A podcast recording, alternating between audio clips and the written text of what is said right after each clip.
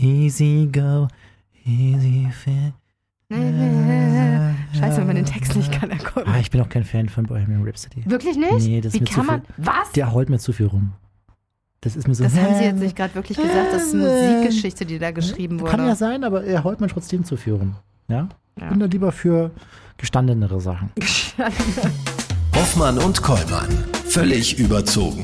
Der Podcast. Was ist denn gestanden, Herr was? Kollmann? Gestanden bin Ja. ich, ich stehe und zwar seit vier Stunden hier im äh, Ego FM Studio, denn heute haben wir uns äh, dazu entschieden, mal wieder von hier zu senden und auch den Podcast aufzuzeichnen, weil hier einfach mehr los ist, Frau Hoffmann. Ja? Hier sind die Menschen um einen herum, da fühlt man sich lebendig, ja, man hat das Gefühl, man lebt. Daheim fläzen sie in der Couch rum und ich hänge bei mir irgendwie am Tisch und irgendwie hat man so das Gefühl, man ist so, wird so träge mit der Zeit. Oder? Hier lebt es, ja. Hier wird man äh, von einem Glas zum nächsten gezwungen. Ich glaube, ich habe drei Avernas getrunken und drei Lillet oder so. Können Sie mal, gehen Sie mal auf der Linie bitte, ich möchte mal kurz mal, für mal so einen Linie? kurzen Check. Ja, ich mache kurz mit Ihrem Pulli eine Linie. Warten Sie mal. Und mit Ihrem Schal. Beim Schal. Mit dem Schal und, der, und dem Ist Pulli. das, ist das sowas, wa- was man, wenn, wenn die Polizei einen anhält? Wurden ich glaube, da muss man doch noch so machen, ne? genau, wurden Sie noch nie aufgehalten? Doch, ich musste schon mal pusten. Und? Ja, nix. So, ich erstelle jetzt mit Ihrem Pulli und dem Schal eine Linie und bitte gehen Sie mal Genau, geradlinig ich auf den. latsche jetzt mit meinen Schuhen über meine Sachen. Jetzt stellen Sie sich nicht so an. Ich, Du musst du eh gewaschen werden, das Zeug. Mit geschlossenen Augen kann Ja, ich das. ziemlich ja. wackelig ist das. Was? Wackelige Angelegenheit, ne? Frau Hoffmann, Sie fahren mir heute nicht mit dem Fahrrad. Ich wackel immer so rum. Das ist mein normaler Gang. Sie gehen heute schön zu Fuß. Ja, Ja? genau. Jetzt Sie hab- fahren mich heute mal schön nach Hause. Jetzt gucken Sie nicht so, ich habe das jetzt auf. Das muss doch eh gewaschen werden, das Zeug. Das, was? Warum? Ja, ist schon stinkig ein bisschen. Ja, nur weil ich bei Lola war. Die raucht zu Hause.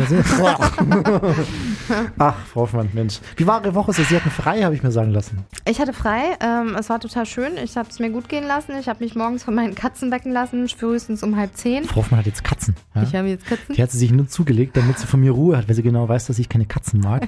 Und deswegen auch Wieso dementsprechend denn vorbeikommen. keine Katzen? Die, ich finde die so hinterhältig. Was? Ja, die gucken einen an und man weiß nie so recht, ob man sie jetzt für voll nehmen soll oder ob sie einem ja nicht hinterrücks dem gleich. Schwanz wedeln und einem die Sie- Hände lecken wie so ein Sklave. Ich habe immer so das Gefühl, gleich äh, beißen sie einem hinterrücks irgendwie in den linken Zeh oder so und dann hat man das Problem. ja, ne? vielleicht haben sie es verdient, Herr Ja. Kollmann. Nee, ich vielleicht, bin weil sie es verdient haben. Ich mag keine Katzen. Ich bin, glaube ich, beides. Ich glaube, ich bin Hunde- und Katzenfan. Auf jeden Fall habe ich gehört, dass man, äh, dass die beliebtesten Haustiere auf jeden Fall äh, Katzen sind.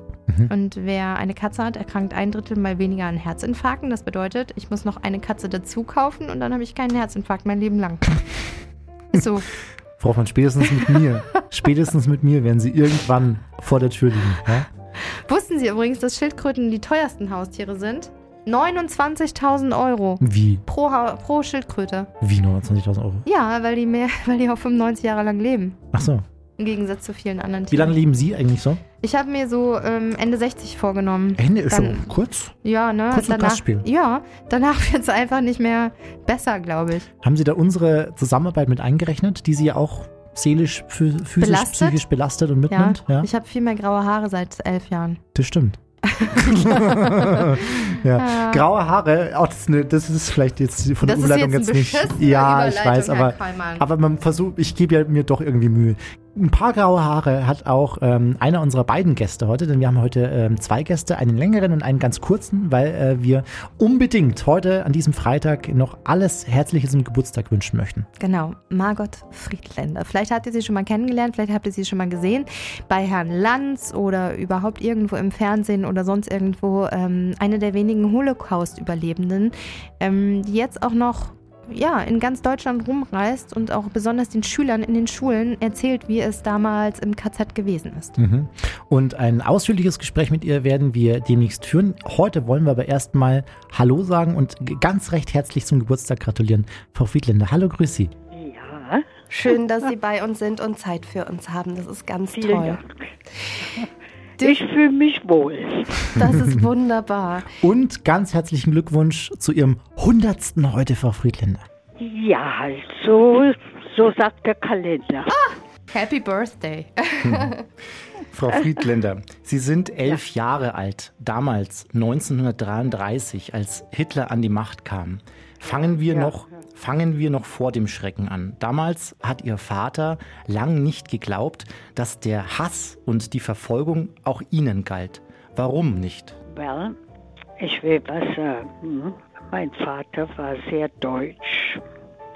Mein Vater im Ersten Weltkrieg, ein Bruder für Deutschland verloren.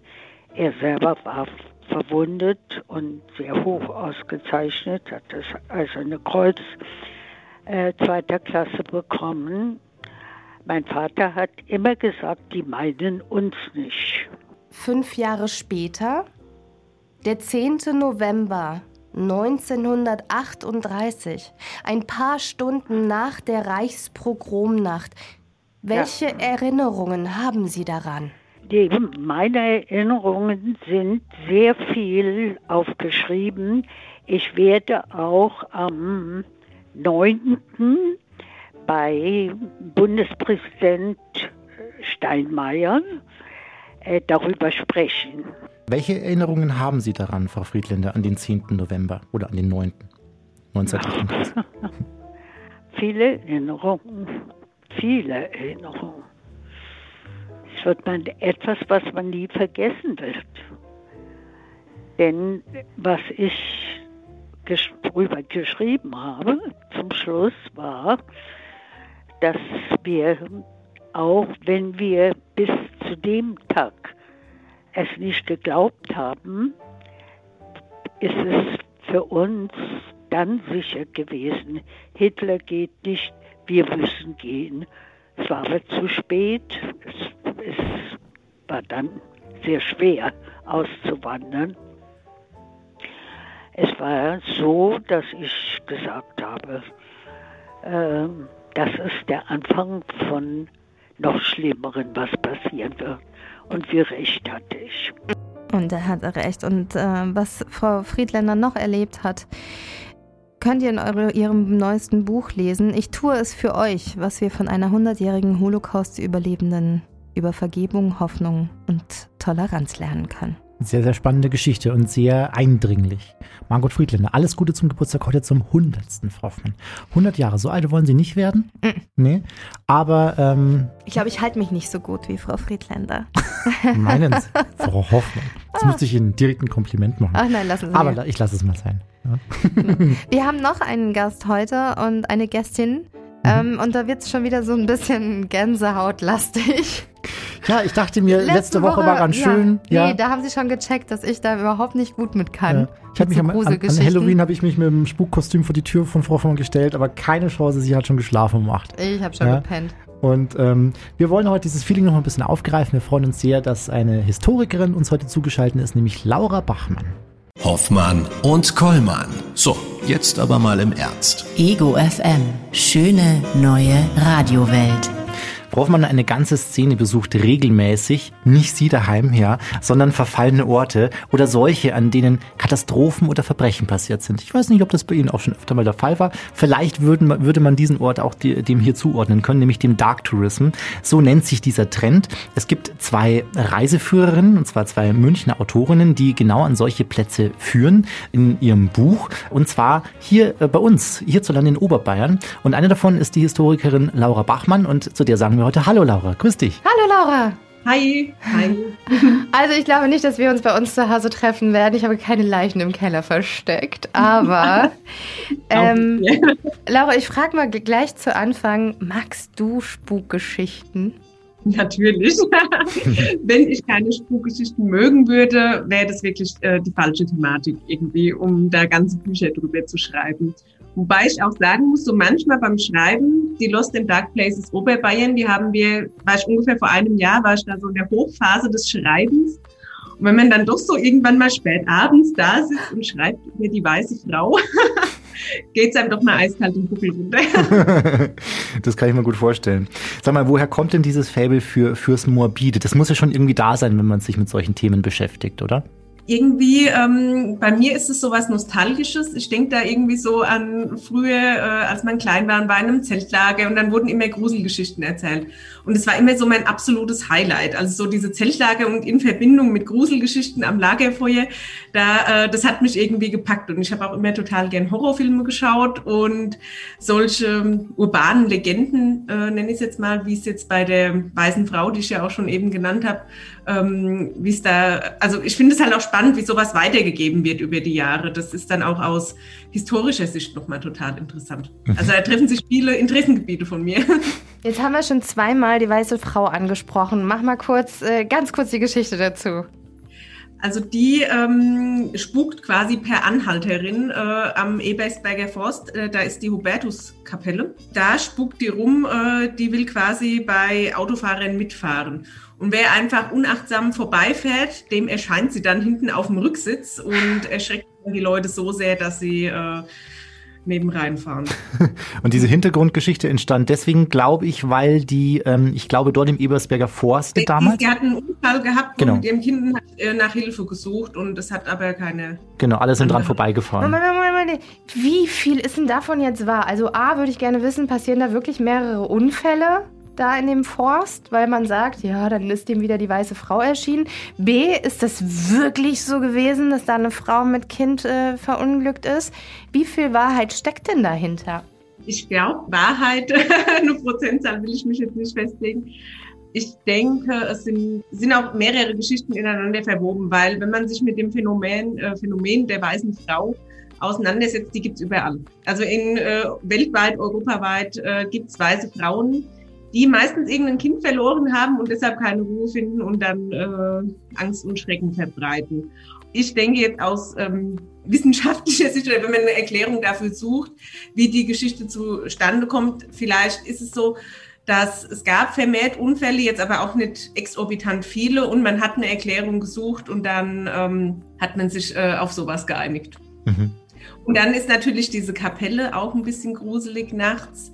Dann im Wald, dort gibt es wohl ein paar Irrlichter und Lichterscheinungen, die so ein bisschen unerklärlich sind. Also es ist schon, also zu 100 Prozent kann man nicht sagen, dass da alles mit Rechten liegt. Das ist doch dann das Erste, was ich machen würde an Halloween. Als weiße Frau genau dort stehen und darauf vertrauen, dass mich jeder mitnimmt, weil.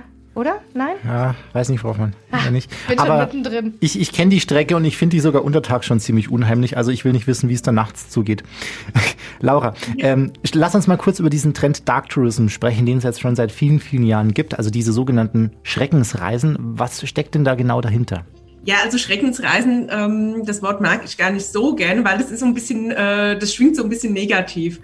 Also man hört ja dann auch oft den Vorwurf, dass es irgendwie makaber wäre, irgendwie an Orte von Verbrechen zu gehen. Aber wir raten ja auch, ähm, diese Orte mit Respekt zu besuchen. Und ich finde einfach, dass sind Geschichten, die sind passiert, wenn da Morde passiert sind. Ähm, also da will sich ja jetzt keiner dran belustigen und Scherze drüber machen. Das ist halt einfach, das fesselt die Leute. Das ist, es ist interessant, auf irgendeine Art und Weise auch faszinierend. Und äh, ich finde es vollkommen legitim, wenn sich dann Menschen damit auseinandersetzen wollen und auch eben an diesen Orten vielleicht noch eine Atmosphäre nachempfinden möchten. Mhm. Hm. Deshalb äh, verstehe ich das auch, dass es diesen Trend gibt. Das geht ja auch einher mit dem, also True Crime ist ja auch ein riesiges Thema. Ähm, das finden die Leute ja auch total spannend und ich finde es auch gar nicht verwerflich, dass man das spannend, spannend und interessant findet, weil teilweise denke ich, dass die Menschen da so ein bisschen abgeholt werden, weil sie ja selbst noch mal was entdecken können. Es sind ja oft irgendwelche ungelösten Fälle und vielleicht ist da doch jeder so ein bisschen angespornt zu sagen, ich finde vielleicht da jetzt den entscheidenden Hinweis und kann diesen Fall lösen. Also so, ich glaube, das ist auch so ein bisschen Detektivspiel, Mhm. was damit schwingt. Laura, und du bist nun ja auch äh, Historikerin. Inwieweit bietet denn diese Form des Tourismus deiner Meinung nach auch die Möglichkeit, Geschichte zu erleben? Also das total, weil wir haben, ähm, die Anne ist ja auch Historikerin, wir haben dann auch oft, also wir haben nicht extra darauf geachtet, dass wir viele historische Fälle auch mit drin haben, aber das passiert dann auch automatisch so, weil ähm, manchmal ist es ja auch ganz gut, wenn da so ein bisschen, ähm, dadurch, dass viel Zeit vergangen ist, hat man auch nochmal eine andere Distanz zu einem Mordfall, der zum Beispiel passiert ist. Also jetzt ein Mordfall, der 150 Jahre her ist, ist auch nochmal was anderes, da an den Ort zu gehen, wie wenn jetzt irgendwo vor zwei Jahren irgendwie jemand äh, umgekommen ist. Da ist es vielleicht auch nochmal schwieriger. Man kann total viel äh, Geschichte lernen durch Lost and Dark Places, vor allem in Oberbayern und München gibt es ja unheimlich viele Orte mit äh, einer Nazi-Vergangenheit. Da München ja damals als Hauptstadt der Bewegung ähm, groß geplant war und da gibt es total viele Orte, wo man auch ähm, mit dem Nationalsozialismus konfrontiert wird und das ist ja ein ganz wichtiges Thema, das man irgendwie hinten runterfallen lassen soll. Mhm. Wie, wie kam ihr denn jetzt auf diese Idee, diese Lost in Dark Places in Oberbayern aufzusuchen und, und vor allem, was habt ihr dabei erlebt? Die Idee kam von unserem Verlag, also vom Bruckmann Verlag, äh, wo wir schon vorher andere Reiseführer geschrieben haben. Und die Reihe, äh, die gab es quasi schon. Und dann ähm, haben die aber gleich an uns gedacht, ob wir das machen möchten. Dann haben wir gesagt, oh, ja, das machen wir, weil wir eh total oft zusammen Ausflüge machen. Ähm, und dann haben wir gesagt, wir würden es aber gern zusammenschreiben und nicht jeder einen alleine. Und äh, da waren die dann auch mit einverstanden. Wir haben das dann machen dürfen und dann haben wir uns halt ausgesucht, wo wir hinfahren. Wir haben dann total viel im Freundes- und Bekanntenkreis auch gebrainstormt und jeden gefragt, was fällt dir noch ein? Gibt es irgendwie, wo du herkommst, eine Gruselgeschichte? so sind wir dann auch schon auf eine relativ stolze Liste gekommen und manchmal hat dann auch das Internet noch mal ein bisschen weitergeholfen, weil es gibt ja doch einige Foren, die schon dieses Thema behandeln. Mhm. Und wie fühlt es sich dann an, wenn man da auch wirklich hinfährt und vorher schon die Geschichten drumherum äh, so ein bisschen im Hinterkopf hat? Ist es dann schon gruselig ein bisschen? Ja, das ist total aufregend und vor allem, weil man sich ja schon so intensiv mit den Geschichten befasst hat und da wirklich zum Beispiel, das ist ja ein ganz bekanntes, äh, eine bekannte Geschichte, der Sechsfachmord äh, bei Hinterkaifeck oder in Hinterkaifeck. Und also da kannte ich dann wirklich jedes blutrünstige Detail, was es irgendwie gibt. Und wenn man dann wirklich mal dahin fährt, wo dieser Hof stand, das ist schon total beeindruckend. Wenn wir jetzt schon bei Hinterkaifeck sind, Laura, magst du uns mal kurz die, die Hintergrundgeschichte dazu verraten? Ich kenne sie, aber Frau Hoffmann, glaube ich, hat sie noch nie gehört. Das ist total spannend. Das hat mich früher schon gefesselt, als ich das gehört habe. Also es ist ein Mordfall, der einfach bis heute nicht aufgeklärt wurde. Ich glaube, im März werden es 100 Jahre. Jetzt ist das zum 100. 100. Mal da ähm, eine Bauersfamilie, sechsköpfig, äh, wurde einfach ausgelöscht. Und erst ein paar Tage später äh, ist dann aufgefallen, das Mädchen ist nicht mehr zur Schule gekommen oder die äh, Leute waren nicht mehr in der Kirche. Und dann hat, mal, hat, man sich mal aufgemacht, äh, um die Menschen zu suchen. Da dann dieses Massaker vorgefunden. Und es ist wohl auch so, jemand muss dann noch ein bisschen länger auf dem Hof geblieben sein, weil die Tiere wurden versorgt, als die Leute schon verstorben waren. Und, aber man hat einfach nie herausfinden können, was da passiert ist, wer das war, warum. Also ganz verworren und äh, mystisch. Und ganz kurz nur, diesen Ort habt ihr ja auch besucht fürs Buch. Untertags oder nachts oder im Dunkeln? Und wie hat sich's angefühlt? Wir waren da äh, in der Light-Version und zwar tagsüber. Äh, aber es ist trotzdem, äh, wie ich halt schon eben gesagt habe, dadurch, dass man sich so intensiv mit der Thematik auseinandergesetzt hat, kann man sich da schon sehr gut reinfühlen. Und ich glaube, nachts ist es schon auch noch mal beeindruckender. Das steht auch noch auf meiner Liste. Mhm. Das würde ich gerne machen. Da gibt es in der Nähe einen Gasthof. Äh, mit den Leuten hatten wir auch gesprochen. Die waren total ähm, nett und hilfsbereit. Ähm, und die bieten von Zeit zu Zeit, ähm, ich denke, dass das jetzt auch wieder stattfinden kann, Fackelläufe an mhm. von ihrem Hof äh, zu dem Martel. Und da bekommt man die Geschichte auch noch mal näher gebracht. Da kommen wir mit. Ja, wir, jetzt haben wir schon viel Grusel auf unserer Liste stehen, was wir noch zu machen haben. Ähm, Laura, 33 Orte habt ihr in München und Oberbayern beschrieben. Welche sind denn jetzt deine persönlichen Favoriten? Da würde ich mir einen für Oberbayern, einen für München raussuchen. Wir haben ja jeweils äh, 33 Orte. Ich sage meistens Hinterkaifeck, aber irgendwie, das haben wir jetzt schon abgehandelt. Dann überlege ich noch einen anderen Ort. Also, was ich in München sehr gern mag, das sind die Friedhöfe, allesamt. Also der Waldfriedhof, der ist total spannend und auch schön. Ähm, und auch der alte Nordfriedhof, äh, das sind so Oasen der letzten Ruhe, nenne ich sie mal, äh, mitten in der Stadt. Also äh, da gefallen mir wirklich die Friedhöfe am besten. Und da ist auch ähm, eine sehr beeindruckende Sakralkunst äh, gegeben. Also das ist wirklich schön. Und ich glaube, wenn es da dunkel ist, und jetzt wird es ja schon wieder ganz früh dunkel, kann man sich da mal auf den Weg machen und richtig gruseln.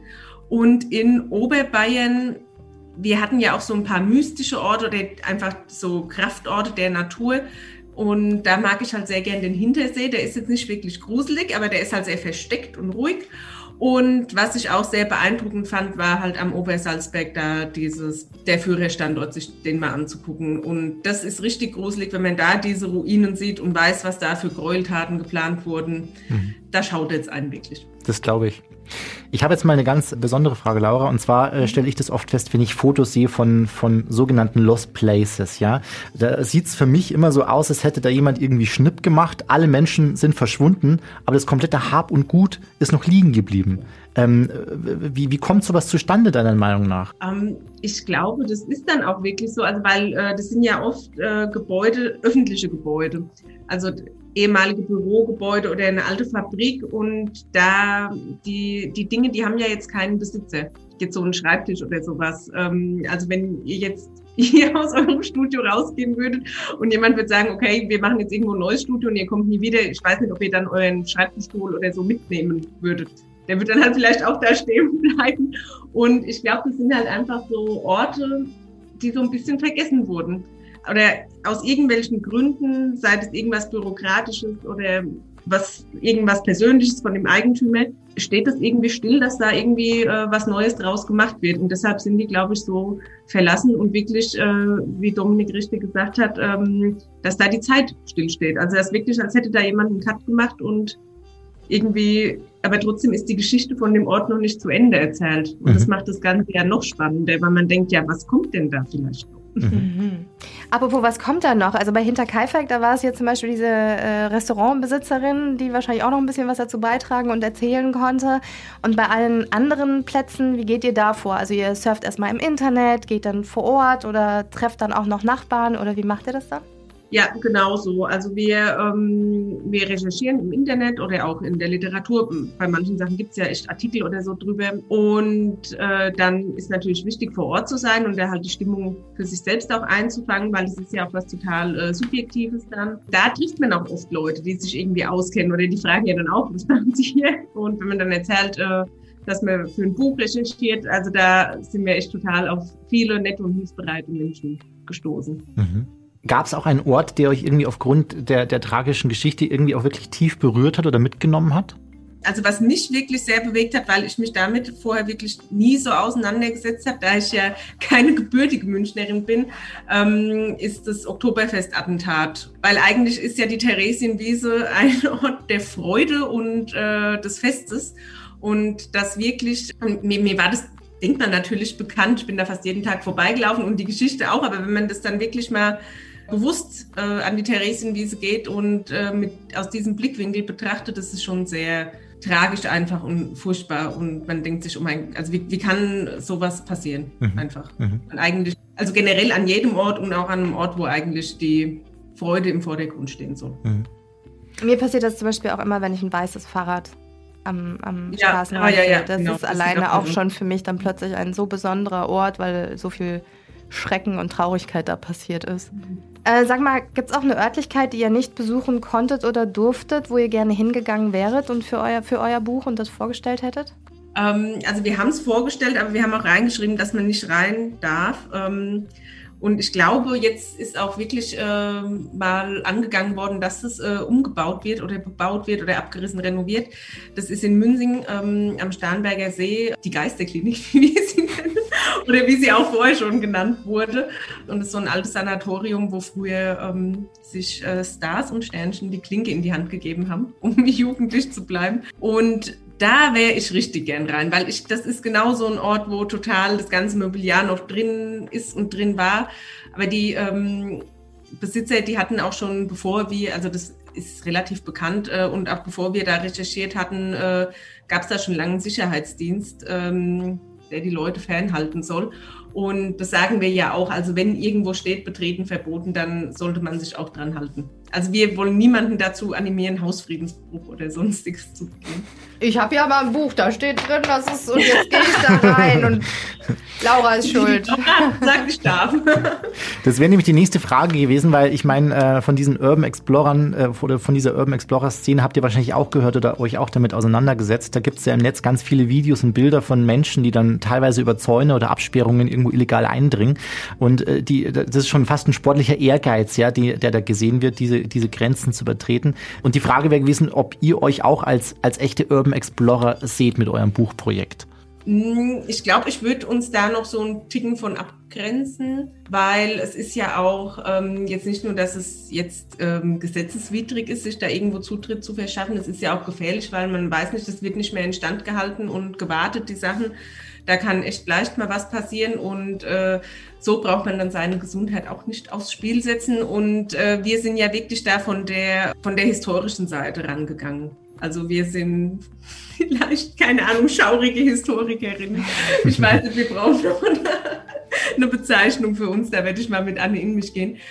Aber wir haben es eher von dieser Seite aufgezogen. Und wir haben halt auch geguckt, dass wir relativ viele Orte in der Natur finden oder die von außen zugänglich sind, also wo man nicht gar nicht rein muss und dass man das so machen kann, ähm, dass da auch die ganze Familie mit kann. Also natürlich, wenn es zu schaurig wird oder zu düster, die Hintergründe, ähm, ist es vielleicht für Kinder nicht geeignet, aber vor allem in dem Oberbayern-Buch sind auch etliche Reisen, wo man die Kids mitnehmen kann. Mhm.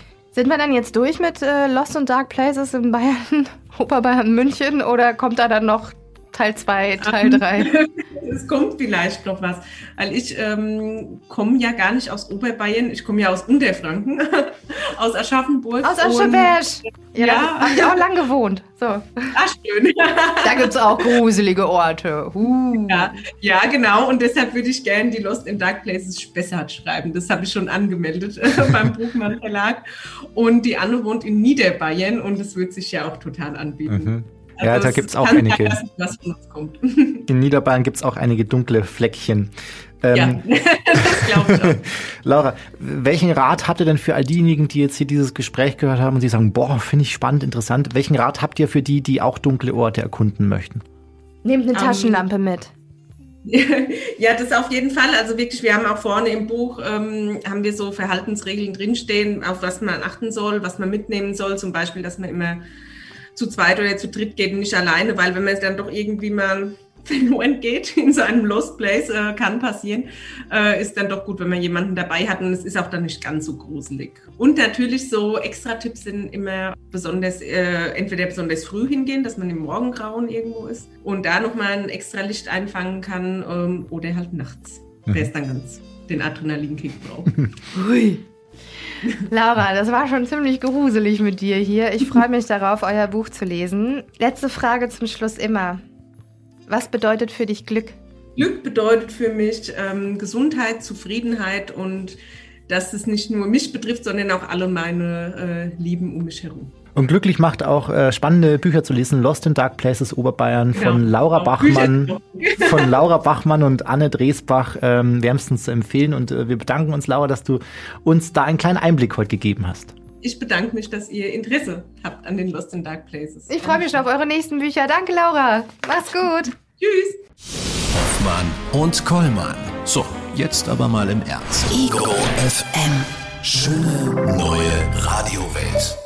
Ich habe das Gefühl, dass wir schon wieder irgendwelche seltsamen Orte besuchen in nächster Zeit. Ja, dass wir uns schon wieder irgendwo eingebucht haben, wo ich dann wieder mit äh, voll, vollen Ho Hosen, ja, ein bisschen Pipi in der Buchse da stehe und mir denke, warum? Warum mache ich das überhaupt? Das, das Martal von Hinterkaifeck, Frau Hoffmann, würde ich mit Ihnen gerne besuchen und zwar abends. Nix. Ja, fahren wir nächste Woche mal hin, gucken wir uns das mal an, einen kleinen Prosecco mitnehmen noch und. Ja, ist klar. Scheiß machen wir.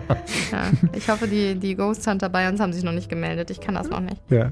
Gucken wir mal, Frau von. Steht ja. uns alles noch bevor. So, apropos noch bevor, wir machen jetzt noch eine kleine, so ein kleines Märchen, nehmen wir noch auf. Die gute Nachtgeschichte, Folge 7 übrigens mittlerweile. Ach Gott, das ist auch ja. schon wieder so ein Siebte Ding, ne? das werden wir wieder nicht los. Ne? Nicht haben los, wir irgendeinen Scheiß angefangen und schon mal was nicht mehr ja, los. Werden wir nicht los.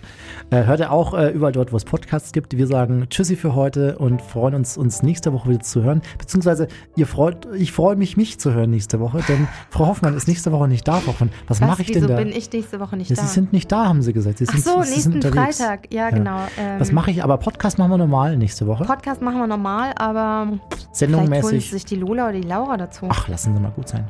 Mal, krieg ich, krieg ich allein, seinen eigenen Scheiß krieg ich allein gewuppt, Frau Hoffmann. Ja? Und dann fange ich mal so richtig an mit sechs Themen, vier bam, Stunden lang. Bam, ja? Ohne sie, bam, bam, bam, bam. Hanf, Sex, alles mit dabei. Nächsten Freitag in der Kollmann also Radio davon. Show, Show, Show.